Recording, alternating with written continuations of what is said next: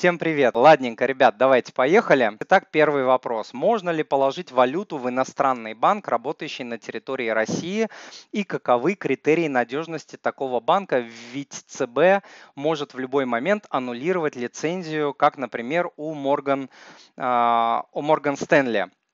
А, ну, смотрите, Морган Стэнли сам ушел э, из России. Это было решение Морган Стэнли. Они захотели уйти, э, подали э, ходатайство и, соответственно, после этого Центробанк аннулировал их лицензию. Иностранные банки открывают в России дочки. Как правило, это там, допустим, ЗАО или какая-то другая организационная форма. В общем, они следуют а, законам России, работают на территории России по а, законам России, в том числе по а, банковским законам. Вот, если вы посмотрите на рейтинг самых надежных банков э, России, вы увидите там э, в, первых, в э, первом десятке, в первой тридцатке вы увидите большое количество иностранных банков. То есть они в абсолютном большинстве своем входят в рейтинги самых надежных банков Россия. Единственное, что вы, вы смотрите не только рейтинги от Центробанка, потому что он там по-разному оценивает по величине активов и так далее. Смотрите также параллельно другие рейтинги, такие как э, рейтинг от Forbes. Вот можете просто либо у меня на сайте ввести э, список надежных банков России, либо просто в интернете ввести там рейтинг надежных банков Forbes, там 2020 за 2020 год, и вы найдете эти банки. Я не вижу э, каких-то глобальных больших проблем с иностранными, с надежностью иностранных банков, даже скажу наоборот, что за ними, как правило, стоит всегда а, материнская компания, и а, если проблемы начинаются в какой-то стране, это очень сильно бьет по репутации всего банка. Понятно, что во всех странах об этом узнают, вкладчики начнут там беспокоиться и так далее. В общем, а, я думаю, что к надежности вот обычной, которые имеют российские банки, добавляется еще надежность материнской компании, которая стоит за за иностранным а, банком. Вот. Плюс а, они также, все иностранные банки, они входят в систему страхования вкладов и так далее, как и любой российский банк. Если начнется банкротство иностранного банка в России, то все будет идти по законам России, как и шло бы, если бы банкротился российский банк.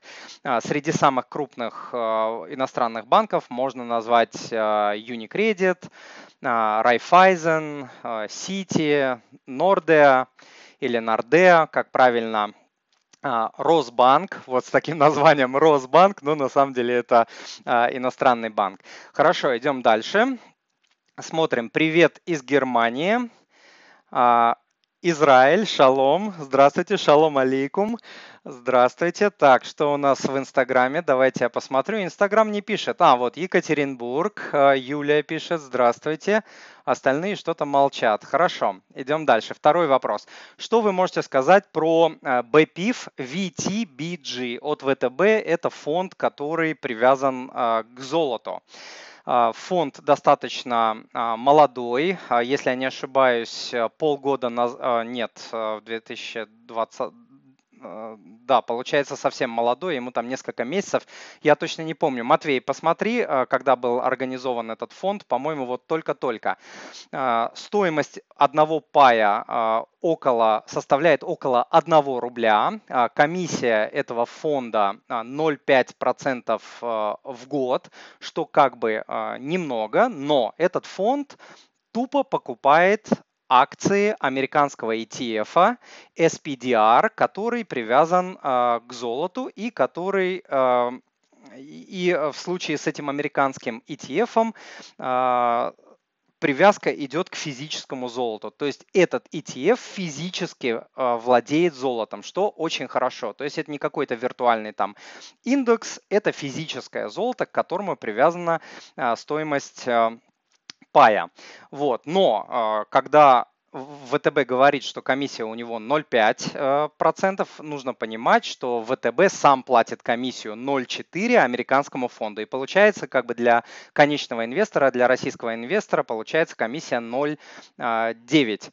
А, капитализация у этого фонда очень а, небольшая, около миллиона долларов, то есть это вообще просто ну, очень-очень пока что молодой и очень маленький фонд. Матвей написал, дата создания фонда июнь 8 июня 2020 года, да, вот несколько недель назад. Что я могу сказать про этот фонд? ну, они очень классно придумали, да, то есть ты, ты ничего не делаешь, ты покупаешь просто акции другого ETF, то есть ты сам, по сути, ETF, покупаешь акции другого ETF, который делает всю работу, то есть он покупает золото, хранит, отслеживает и так далее.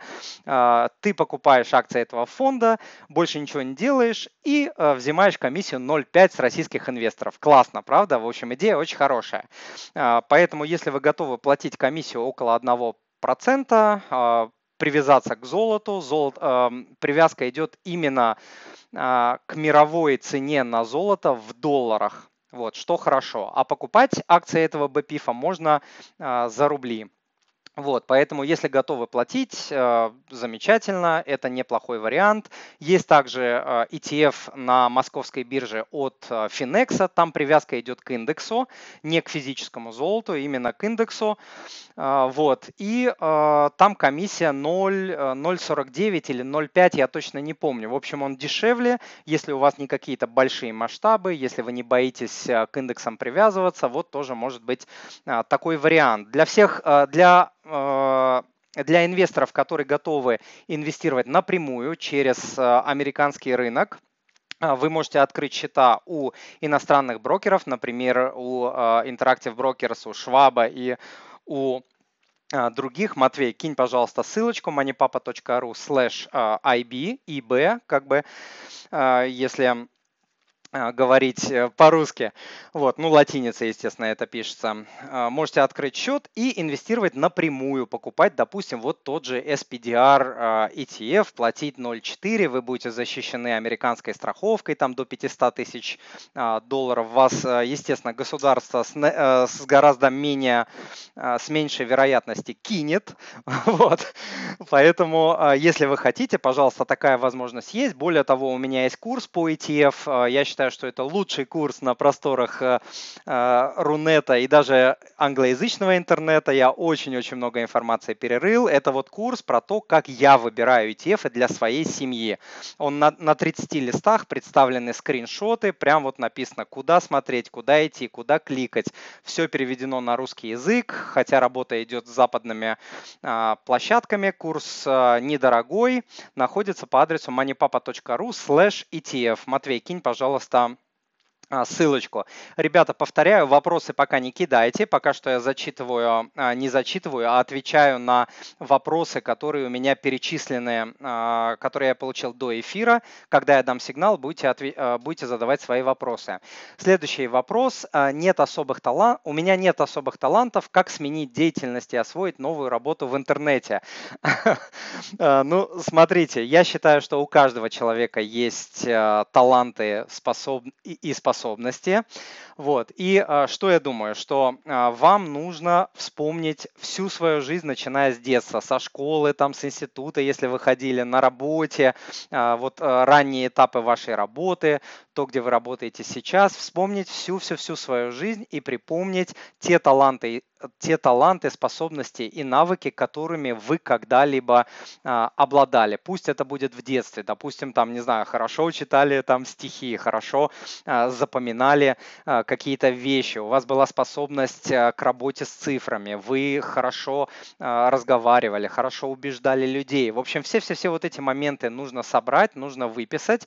Далее нужно пройтись по приобретенным и врожденным а, навыкам, а, те, с которыми вы родились, и те, которые вы приобрели, как я уже сказал, там во время учебы или во время работы. Вот. После этого, после того, как вы разложите себя по полочкам, по талантам, способностям, там хобби, может быть, у вас какие-то есть и так далее, вы должны вы должны поискать э, идеи, пока что идеи, которые бы хоть как-то задействовали а, вот эти ваши таланты, способности.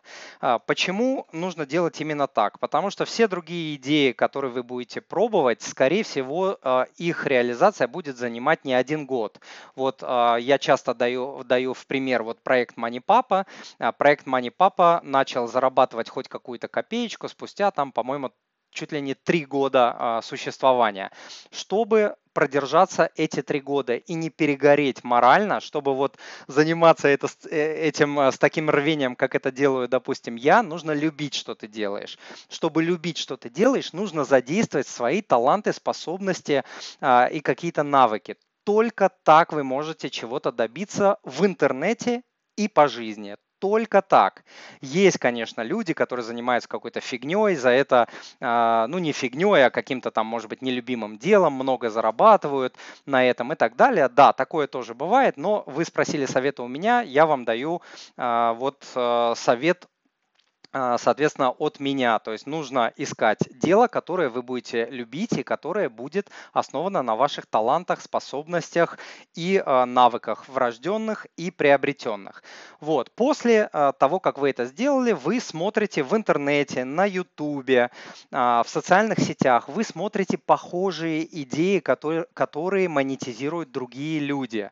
Вы находите просто какие-то идеи, смотрите, как другие люди это сделали, и после этого у вас появляется хоть какое-то понимание, в каком направлении двигаться, в каком направлении обучаться, в каком направлении тратить свою энергию, время, а в каком направлении вы будете а, дальше копать и искать информацию для своих идей. Вот как-то так. А, идем дальше. Как отучить мужа брать кредиты? Сил уже нет. И главное, дают же дают же. Вот. А могу ли я повлиять на банки, чтобы мужу не давали кредиты? А, смотрите, к сожалению, вы не можете запретить взрослому дееспособному человеку не брать а, кредиты. Это все равно, что вы, а, а, вы бы запретили ему там ходить в магазин и покупать а, еду. Да? То есть вот кредиты это такой же финансовый продукт, как еда, это вот а, а, как, как еда. Да? Еда это вот продукт, а, который нам необходим необходим для того, чтобы питаться, а кредиты – это финансовый продукт, который нам необходим для того, чтобы реализовывать э, какие-то свои другие э, цели. Но если, например, у вашего супруга есть определенные, а, как сказать, вредные привычки там с алкоголем и так далее, или расстройство психики и прочее, прочее, то а, и вы можете это доказать, тогда вы можете пойти по пути признания его недееспособным, допустим, и тогда банки, кредитные организации не будут иметь права выдавать кредиты. Следующий вариант, вы можете составить заявление на имя руководителя, например, банка или МФО организации и направить такие э, заявления, э, соответственно, в кредитную организацию, где распишите, что вот у супруга там есть определенные проблемы, возвращать он, скорее всего, не сможет.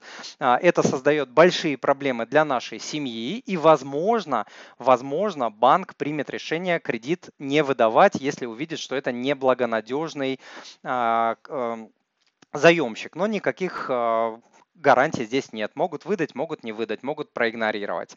Вот. А, также бывают варианты а, с раздельным проживанием, то есть брак без совместного проживания. Такие тоже варианты бывают, когда люди разъезжаются, оформляют вот такой статус, и тогда риски риски по кредитам не переходят на другого супруга, в отличие от совместного проживания, где, а, если будет доказано, что деньги а, супруг брал на семейные цели, то вы также как жена будете ответственны, нести ответственность по данным кредитам. Если же вы докажете, что супруг брал кредиты а, и вы об этом не знали, не на семейные ценности, тогда в случае развода а, вы не будете отвечать по данным а, кредитам. Но я полагаю, вы здесь не говорите про развод в принципе, вы просто хотите его остановить.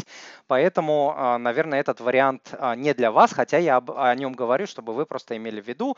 Ну и последний, последний вариант – это ну, развод. Да, если вот э, дела зашли так далеко, у вас нет диалога, э, там э, супруг создает огромные проблемы финансовые, ставит под угрозу а, семью, детей и так далее, и вы больше не в состоянии это терпеть, не хотите терпеть, то, а, соответственно, да, развод, он решает вот эту а, проблему. Соответственно, все э, риски, вся ответственность просто остается у вашего супруга после развода. Есть еще вариант прийти с вашим супругом на а, тренинг к Money Папе, который называется тренинг по а, финансам. Сейчас я его выведу.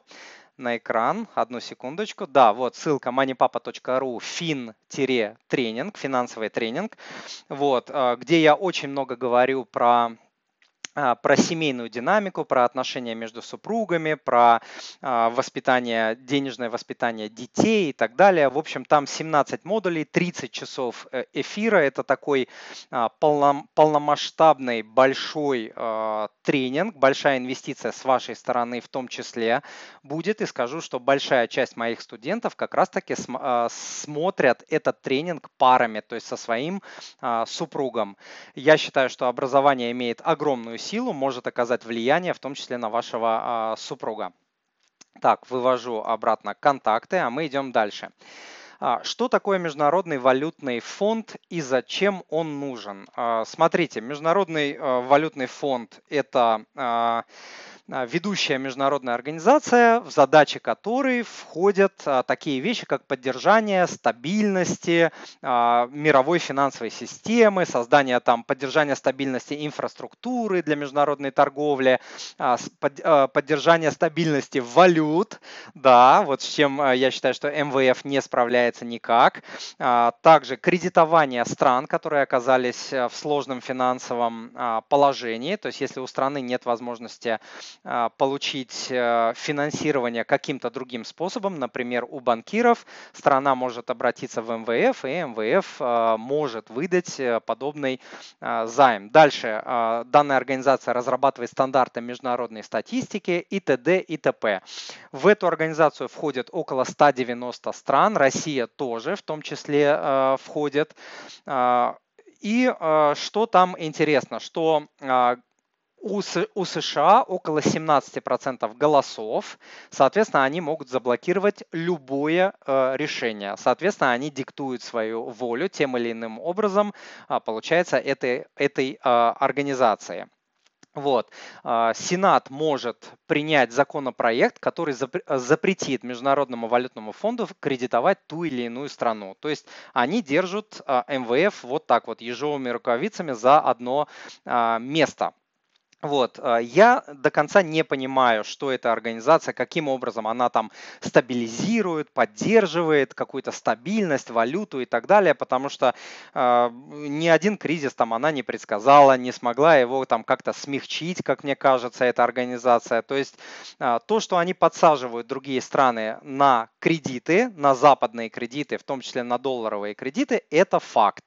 А, вот. И если вы почитаете в интернете про критику этой организации, вы увидите, что очень-очень много на этот счет а, идет обсуждений, что, вот, что они действительно хорошо делают, это подсаживают другие правительства, другие страны на а, свои кредиты и тем самым получают бразды управления другими странами, правительствами других стран. Так, а, в каких соотношениях Марина Мартынова спрашивает, в каких соотношениях надо гасить ипотеку и инвестировать? А, классный вопрос, его частенько задают в тех или иных вариациях. Значит, смотрите, если ваша ипотека до 10 а, лет, вы можете от 30 до 50 процентов свободных денег направлять на ускоренный возврат ипотеки, а все остальное можете инвестировать. Если у вас ипотека, срок до конца ипотеки более 10 лет, то я бы отправлял абсолютно а, львиную часть свободных денег на ускоренный возврат а, ипотеки до того момента, пока не смог бы рефинансировать ее до, э, сроком до 10 лет. Вот как я все это время вы можете инвестировать, чтобы не, терять драгоценное время по 1, 2, 3 тысячи рублей, ну, в общем, очень небольшими суммами э, в фондовый рынок, чтобы учиться, набивать шишки, понимать, что как работает. Но львиную долю отправлять в ускоренное погашение в ускоренное погашение ипотеки. Когда вы когда, в, э, когда вы рефинансируете, когда срок будет до 10 лет, вы сможете э, начать уже инвестировать большими масштабами. Как это делать? Опять же, а, если вы пойдете учиться ко мне, сейчас я выведу на экран, у меня есть тренинг, а, еще один, у меня два тренинга, есть по финансам, есть по инвестициям. А, находится он по адресу moneypapa.ru тренинг-инвест, тренинг по инвестициям. 17-18 часов э, эфира, 14 модулей, где я плотно-плотно разбираю, как инвестировать, как начинать с малых сумм. Говорю, рассказываю про акции, облигации, ETF, BPIF, золото, там Форекс, вот про все. Все инструменты, которые на рынке присутствуют почти, про все я рассказываю детально, рассказываю, как строить свою стратегию в зависимости от своих целей. Кто-то хочет там квартиру купить, детям обеспечить образование, пенсию обеспечить пассивными доходами. Вот все-все-все я это разбираю очень подробно, очень детально. Приходите, буду а, рад вас видеть со всех стран, а, студенты, ну не со всех, 30 с лишним стран. У меня сейчас вот а, в списке студенты приходят и учатся. Тренинг работает и для России, и не для России, потому что очень много а, универсальных вещей. Идем дальше. Хочу передать квартиру внуку, как выгоднее это сделать, по завещанию или по э, дарственной? Э, интересный вопрос. Значит, смотрите, передать э, квартиру, передать недвижимость можно несколькими способами. Можно дарственной, оформить да, дарственную, можно по завещанию, можно по договору купли-продажи, там фиктивный либо нефиктивный, хотя сейчас с фиктивным сложности. Можно там по наследственному договору, можно по ренте и, наверное, какие-то еще другие способы существуют, о которых я не знаю. Я не юрист. В общем, а, смотрите, а, право собственности по завещанию переходит только после смерти. То есть этим вы себя а, как бы защищаете, да, что вас, грубо говоря, не выкинут против вашей воли из квартиры. А, плюс вы можете изменить свое завещание до смерти в любой момент. Например, кто-то начал себя плохо вести, или вы, вы, вы там передумали, вы отменили свое завещание, переделали, изменили и так далее. А, стоимость оформления подобной процедуры завещания несколько десятков тысяч рублей, достаточно дорого в зависимости от а, региона. А, что касается дарственной, дарить можно при жизни, и при этом вы полностью теряете контроль над своей квартирой. Вот вы подарили, и все квартира уже не ваша. А даже если вы со внуком договоритесь, что вы там будете а, жить, и он согласится, и он очень хороший, добрый и, и, и все дела, нужно понимать, что вы полностью теряете а, контроль над своей квартирой, право собственности. Вернуть, откатить его, как правило, э, не удастся, то есть это крайне-крайне сложно сделать. Оформить это очень просто, можно нотариально не оформлять, можно просто там письменно даже это оформить вот. Что касается налогов, а, наследство, то есть по завещанию, налогом а, не а, облагается вне зависимости от того, что будет наследовать ваш внук. Деньги, недвижимость или какое-то другое имущество. При дарении, если вы дарите близкому родственнику, внук это близкий родственник, тоже налога не будет. Если это не близкий родственник, то будет налог 13% НДФЛ. Что еще?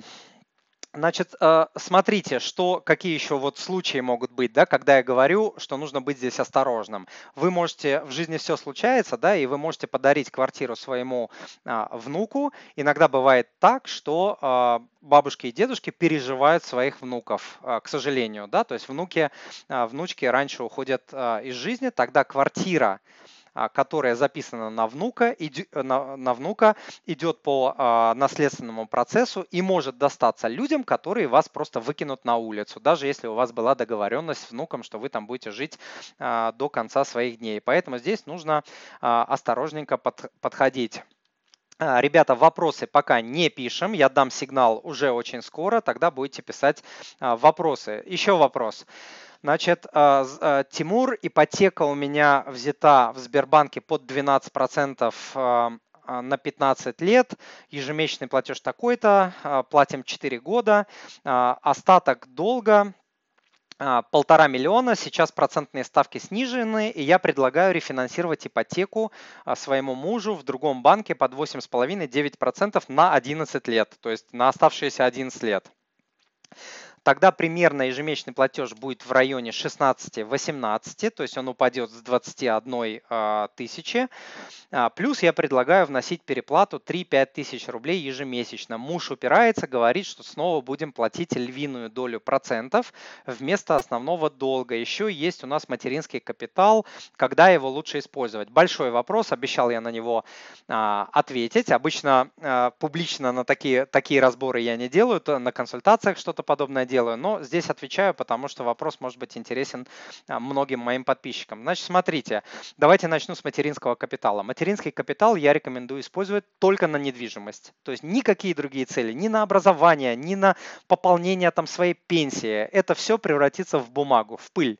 То есть рекомендую только на недвижку. А, когда его использовать? Понятное дело, что чем раньше вы используете, тем а, больше вы сможете загасить досрочно кредита, ипотеки, и все оставшееся до конца погашения ипотеки время на эту сумму не будет начисляться процент. Поэтому чем раньше вы используете материнский капитал, тем лучше. И второй момент, э, материнский капитал, я всегда говорю, нужно брать, пока дают.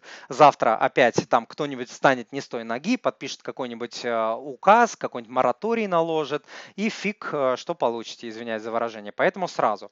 Что касается, что касается а, того, стоит ли рефинансировать или не стоит. Вот смотрите, а, посчитать это вы можете на любом кредитном калькуляторе, там онлайн кредитный калькулятор, у меня на сайте есть а, кредитный калькулятор, тоже можете скачать там на боковой панели где-то, по-моему, у меня он бесплатный, можете скачать и просчитать оба варианта. Можете поискать в интернете калькулятор снежного кома, чтобы посчитать вот сколько вы будете платить, если будете еще докладывать какую-то сумму.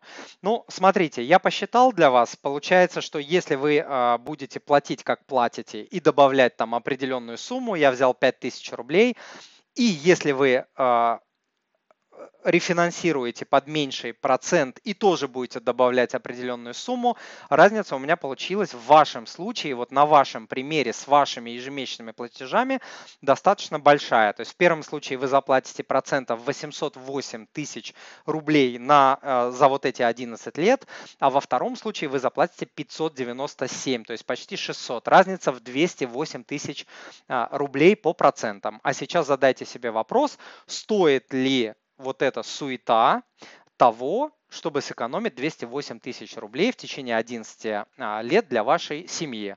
А, я однозначно считаю, что стоит, но это ваше решение. Обещал ответить на ваш вопрос, ответил. А, на сайте у меня можете найти также, как работает снежный ком, moneypapa.ru slash а, либо у меня есть платный а, продукт. Матвей, продублируй, пожалуйста, а, ссылку на платный продукт «Метод снежного кома», где я плотно-плотно разбираю, что как работает, показываю на примерах, видеоинструкцию, включая таблицы и так далее. Вот можно по такому варианту, он совсем недорогой, кому это интересно. Мария Некрасова. Тимур, добрый день. Скажите, как вы относитесь к негативным комментариям на канале? Интересно интересна эмоциональная сторона этого вопроса. Мария, а, большое спасибо за классный э, вопрос. Мне всегда нравятся такие немножко а, личные вопросы. А, чтобы вы понимали, я получаю тысячи комментариев. Канал у меня уже большой, вот, 70 с лишним тысяч подписчиков, вы должны понимать, что тысячи комментариев я получаю, и у меня уже сформировался иммунитет, как вот слоновья кожа, знаете. То есть я уже толстокожим стал в этом плане. Первое время очень сильно переживал, когда писали негативные комментарии и так далее. Сейчас уже отношусь к этому с юмором, вот. Но э, не, не допускаю на своем канале оскорбления, вот, сразу удаляю я такие комментарии. Оскорбление меня, оскорбление других, допустим, э, людей, которые написали комментарий, выразили свое э, мнение. Вот, бывают маргинальные, откровенно маргинальные э, комментарии, иногда удаляю такое вот, когда они не относятся к теме видео, не относятся ни к чему, просто носят какой-то, ну не знаю, дурной, оскорбительный э, характер, ни о чем, как-то вот я просто понимаю, что этот комментарий никому не добавит ценности, я его удаляю. Но удаляю, честно скажу, редко, потому что маргинальных очень негативных, оскорбительных комментариев бывает очень мало. Один на несколько сотен, честное слово вам говорю. А, вот. И Поэтому происходит крайне э, редко. Маты-перематы я убираю на моем канале, э, нет мата, я как бы вот сразу, то есть даже если комментарий пишет Тимур там, а, там вот классно, там такое видео, там это, и мат-перемат я удаляю, потому что на моем канале мата нет. А, и негативные комментарии еще бывают, вот знаете какие? Они бывают конструктивные, они бывают очень полезными. А, и а, такие комментарии, на такие комментарии я всегда отвечаю, стараюсь с юмором и с добром, по-доброму отвечать, вот, потому что люди иногда не могут свой, свое несогласие выразить конструктивно, спокойно, ну как сказать, э, а, интеллигентно, да, они иногда сразу начинают там писать, да нет, ты что пишешь там фигню и так далее, и после этого дают реально очень э, классный комментарий. Поэтому э, стараюсь отвечать на все, ко всему прислушиваюсь, вот, но, как я сказал, отвечаю на, смотрю на негативные комментарии с юмором. Все, это был последний вопрос. Давайте, давайте я сейчас буду брать вопросы из Ютуба. Ютубе и на Инстаграме. Вот Наталья пишет, очень классный курс по ETF ну, про мой платный курс, это правда, Наталья, спасибо, я старался. Самый простой способ – это купить доллары, накопила 100 тысяч. Ух ты, Светлана, 100 тысяч, э, если вы про доллары, то вы большая молодец, что вы накопили 100 тысяч долларов. А, да, доллары действительно это самый простой вариант а, сохранения денег и, и даже, можно сказать, э, ну, некого, некоего вот, э, приумножения в том плане, что когда рубль обесценивается, вы, вы как бы получаете получается, а, в рублях зарабатываете, да, но просто держать деньги под подушкой вариант не хороший, потому что у доллара тоже есть инфляция. За последние 160 лет средняя инфляция по доллару 2,5% составила в год, а, вот, и за каждые 20 лет а, доллар обесценивается почти в половину, поэтому держать под подушкой крайне неблагодарно, то есть нужно набираться смелости, нужно с какой-то частью выходить на фондовый рынок, тем более на фондовом рынке можно зарабатывать прилично, 10, 15, 20 процентов в долларах в год можно зарабатывать, используя, например, те же ETF. А, Приходите ко мне на курс по инвестициям, покажу, расскажу, прям покажу а, тикеры, конкретные бумаги на примерах, что и как делаю я и как такую, доходно, как такую доходность обеспечиваю а, на своем портфеле. Так, а, с какой суммы долларов а, начинать, спрашивает Анастасия в Инстаграме. А, с любой, вот, потому что на московской бирже можно за доллары покупать ETF и BPIF, там от нескольких десятков долларов до там сотни долларов, больше, по-моему, даже нету по тем же BPIF, там 6-7 тысяч, я что-то такое помню, а больше не помню, могу ошибаться. Вот, ну, в общем, в любом случае вы найдете для себя варианты в несколько десятков э, долларов, даже меньше можно найти.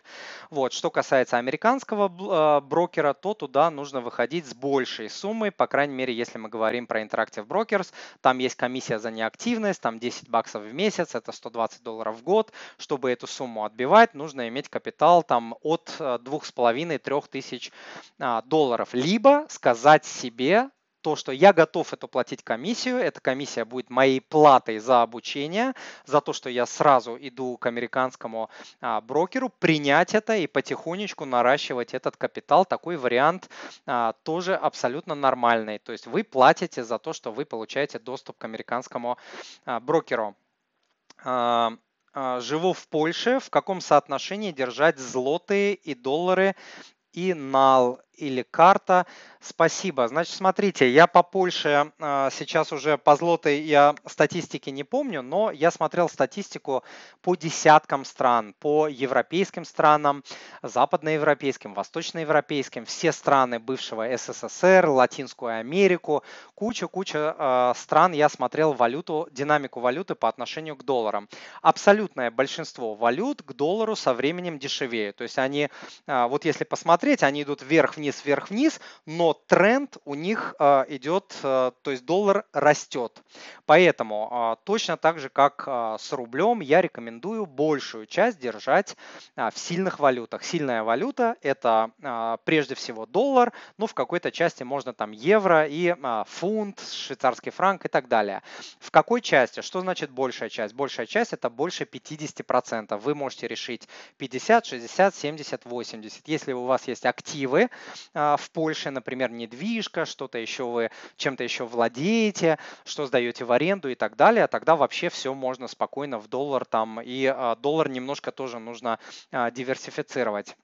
Нал без нал зависит от того, насколько спокойно вы спите. То есть, если банкам не доверяете, а, пожарный запас можете спокойно держать дома. Пожарный запас это не инвестиция, это страховка. Все, что свыше пожарного запаса, а пожарный запас э, я рекомендую размером на 6 месяцев жизни. В моем случае э, я говорю 6 доходов, кто-то говорит 6 а, месячных расходов, но вот так можем обтекаемо сказать 6 месяцев жизни. Вот, соответственно, вот э, а, все, что превышает э, эту сумму, нужно уже инвестировать, иначе инфляция будет просто э, съедать. Так, YouTube, YouTube, YouTube. Так, такое та-та-та. О, прикольно. Кирилл. Тимур, добрый день. А, Еще раз такой вопрос. Если твоя пол, вторая половинка не вкладывается финансово и считает, что твои деньги это наши, а мои это мои, что посоветуете? А, спасибо а, заранее. Кирилл, очень часто, очень часто эта ситуация.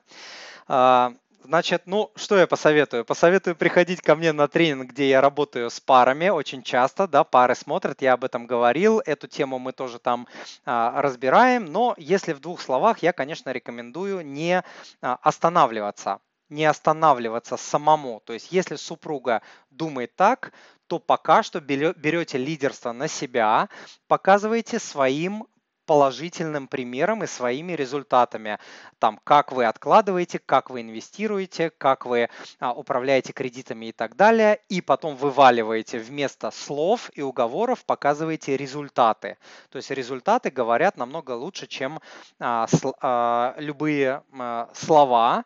Ну и, конечно, нужно там подсовывать а, жене образовательную литературу, образовательные видосы, примеры других людей, а, видео мани папы, а, статьи мани папы и так далее, вот, чтобы водичка камень точит, и вот со временем супруга может а, дрогнуть, повзрослеть не в, не в плане возраста, а в плане своего понимания, да, как управлять а, деньгами, и тогда она будет более сговорчивой. Но в любом случае не останавливаться. Как вы не должны, допустим, не заниматься спортом, потому что ваша супруга там, допустим, не хочет заниматься спортом или как-то по-иному видит этот процесс. Поэтому, ну, пока что принимайте ту ситуацию, какая есть, и потихонечку старайтесь с помощью образования и с помощью своего заразительного, положительного примера и своих результатов ее на свою сторону э, переманить и приходите ко мне на тренинг. Тренинг большой, точно, точно будут сдвиги, обещаю. Так, э, Наталья спрашивает, Тимур, как вы думаете, будет ли второе падение S&P 500 не такое большое, как в марте, из-за второй волны коронавируса и вообще всех проблем в США? Наталья, я как раз-таки думаю, что а, второе падение будет и будет больше, чем то, которое было на 35% а, в марте. Другое дело, что никто не знает, никто, ни один экономист самый крутой в мире, и, и э, там скромный блогер вроде меня тоже не скажет вам, когда. Может произойти через полгода, может через год, через два, через три, но я думаю, что э, на, настало время для уже такой серьезной не коррекции, а именно рецессии. Сейчас э, экономики стран заваливаются, вот так вот я показываю, заваливаются на бок из-за коронавируса и так далее, но рынок продолжает переть, хотя он может вот так переть по инерции, да, вот когда вот эта вся а, а, господи, потеря работы миллионами людей, а, остановка экономики, остановка сообщения между странами, когда все это накопит, накопит критическую массу, это может иметь гораздо более серьезный эффект. Но это не значит, что сейчас нужно сидеть и ждать кризиса и ничего не делать. Нет, вы продолжаете инвестировать так, как рекомендую я, равными долями каждый месяц а, вы покупаете определенные а, бумаги. Если кризис а, произойдет, не рецессия, а серьезный обвал 30, 40, 50, 60, 70 процентов, тогда вы просто вот этот свой темп удвоите, утроите, упетерите, удестерите и так далее. Когда бумаги можно будет по дешевке а, покупать, это всегда хорошее а, время. Надеюсь, я ответил на ваш вопрос. Как инвестировать зарплаты в конверте? Не будут ли вопросы у банка и налоговой? Олег спрашивает. Олег, супер вопрос. Его мне часто задают клиенты на консультациях, вот у кого там э, зарплата не совсем частично, скажем так, не легализована, вопросы такие появиться могут. А, сейчас их никто не задает, брокер не задает, а, налоговая не задает, но такой вопрос может возникнуть через год, два, три, пять и так далее. Вы же планируете, надеюсь, инвестировать в долгую на 5, на 10, на 15, на 20, на 30 лет, как делаю это я. Вот, поэтому э, такой гарантии, что не спросят, нет. Более того, я думаю, что в какой-то момент могут попросить э, предоставить э, документы, которые подтверждают то, что вот деньги, которые вы вы заводите на а, брокерский счет, особенно если капитал будет большой, а, что они законные. То есть такое возможно. Поэтому сейчас вы можете а, принять волевое решение, которое будет вам стоить денег, что часть вашего дохода вы будете легализовывать. Самый дешевый способ – это открыть самозанятость, э, зарегистрироваться себя как самозанятым, и тогда хотя бы 2 миллиона 400 тысяч рублей в год вы сможете легализовывать, то есть оказывая услуги, э, вы оформляете чек, платите 4%, это ерунда, просто 4% это ни о чем, это копейки, вот, и, и вы легализовываете эти средства. И потом, в случае чего, по крайней мере, вот на эти 2 миллиона 400 в год, я просто не знаю ваших масштабов, может быть, для вас это э, много, да, для вас это э, прилично и вам этого хватит. Тогда вы всегда можете сказать, вот чеки, вот я оказывал услуги, вот я заплатил налог, все в порядке. 4% это не 13%, никаких взносов платить по самозанятости не стоит, только 4% и все. То есть это уникальная, офигенная а, система, законная, белая. Это не отмывание никакое, это прям законная белая возможность, которую государство в России а, дает малым а, предпринимателям, частникам и так далее. Надеюсь, я ответил на ваш вопрос. Так, что у нас по времени? Еще минут 10 есть. Тимур, добрый день. А, подскажите, стоит ли а, зафиксировать прибыль по портфелю, уйти на забор, а дальше дождаться экономического кризиса, который прогнозируют аналитики в ближайшее э, время. Э, знаете, вот э, то, что аналитики говорят, говорят, что кур даят, а коровы яйца носят, да. То есть аналитики, еще раз говорю, что представьте себе рулетку, которая крутится, и аналитики говорят, вот сейчас будет кризис, вот сейчас будет кризис, вот сейчас будет кризис, вот сейчас. И она крутится. В какой-то момент случается кризис, тот, кто сказал там последним, угадывает, и он герой. Вот. Никто не может предсказать кризисы. Никогда не нужно пытаться этого сделать. И более того, попытки а, предугадать падения и пики, они э, приносят инвесторам либо пониженную доходность, либо убытки. Пропуск всего 5, 10, 15 лучших дней на рынке. А, по разной статистике можете посмотреть а, в интернете, есть подобная статистика, очень интересная. Может обрушить доходность по вашему портфелю на 50, на 60, на 80 и даже на 100%. То есть вы выйдете в нехороший момент, думая, что сейчас будет либо вверх, либо вниз, оно пойдет в другом направлении и сможет идти в этом направлении много-много лет, как вот текущий кризис, которого лично я жду с 2014 года. Э, слава богу, я не остановился, ничего не фиксировал, продолжал инвестировать ежемесячно. Вот за эти 7 лет я почти удвоил свой капитал, понимаете? А уже 7 лет назад говорили, что все, все, все вот рухнет, рухнет, рынок уже там на исторических хаях, максимумах, там долг американский, там он беспрецедентно э, высок и так далее. В общем, эти разговоры, они нескончаемы. Нет, выберите стратегию, выберите бумаги в долгую на 10, 20, 30 лет, а, входите равными долями. Если кризис, обвал капитальный случится, вы его не пропустите. Это будет быстрое капитальное падение рынка на 40, 50, 60 процентов. Тогда можете удвоить, утроить, упетерить, удестерить свои покупки. Но останавливаться не стоит. Александр, стоит ли также иметь запас, кэш на брокерском счете или хватит одной подушки безопасности, а, предусматривая 6 месяцев доходов? Александр, тоже замечательный вопрос. Я разделяю. У меня три подушки. Одна для семьи, одна для а, брокерского счета, одна для бизнеса, для моего э, бизнеса. Да? Все эти кучки разделены, никогда я их не мешаю. На брокерском счете я не рекомендую держать большую подушку. Три максимум 5%. Если вы вот прям ожидаете конца света, обвала и так далее, и это вам не дает спать, 10% это самый потолок. То есть это прям потолок-потолок. В России за последние, а, точно не помню, лет 15 были неоднократные случаи банкротства а, брокеров, когда и деньги, и акции, и ценные бумаги брокеры сливали. То есть такие случаи были, поэтому а, бумаги сложнее слить, а деньги слить очень легко. То есть деньги всегда испаряются в первую очередь. Вот, поэтому а, маленькую подушечку можно, большую не имеет смысла. Лучше выведите ее, положите в банк и храните а, в банке, чтобы вы могли очень быстро пополнить а, брокерский счет в тот момент, когда там вам это понадобится, и быстро-быстро сделать то, что вы а, хотите.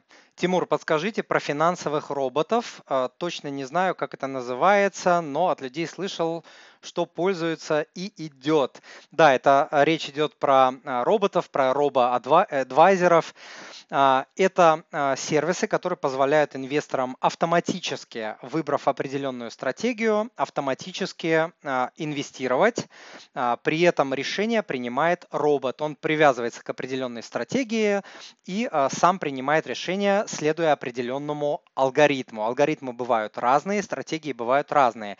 Для начала такая стратегия может быть неплохой. Если вы всего боитесь, ничего не понимаете, учиться не можете, не хотите по каким-то причинам, то на первое время можно это сделать, но вы должны будете понимать, что в первую очередь робо-адвайзер будет продавать, а, рекомендовать вам покупать и продавать свои бумаги. Если это будет робо-адвайзер от такого-то банка, то а, в портфель он в большей степени либо чаще будет покупать именно свои продукты. Плюс там будет определенная а, комиссия, хотя комиссия там на первое время может и не быть, либо она будет там скрыта а, э, зашито каким-то образом. В общем, против ничего не имею на первое время, но я думаю, что там через 6 а, месяцев или около того нужно все-таки научиться делать самому то, что делает робот. Это очень просто. Это называется индексное а, инвестирование, цепля... Э, прицепиться к определенным правильным индексам. Опять же, обучаю этому на тренинге, но можете взять для примера, опять же, посмотреть у меня на сайте, почитать про про индекс S&P 500 и привязываться к такому индексу, и э, э, э, это будет не хуже, чем вы будете использовать робо-адвайзера, но опять же со временем. Первое время робо-адвайзер может быть неплохая идея. Привет из Кыргызстана. Здравствуйте, Нургуль. Любовь, любовь. Так, Тимур, скажите, как сохранить 500 тысяч рублей на год? Никаких подушек у меня нет. Очень нужно сохранить, э, сохранить, боюсь, обвала рубля. Любовь, я не знаю, куда пойдет курс э, доллара, никогда не знал э, в короткой перспективе. Год это короткая перспектива. Но все пять лет существования моего проекта я говорил, что рубль будет обесцениваться, что и произошло вот недавно в марте. Да? Поэтому если в долгую, то вы просто большую часть держите в, в сильных валютах, в основном в долларе. Если в короткую, как, как у вас, и вы планируете сделать, совершить рублевую покупку, держите в рублях.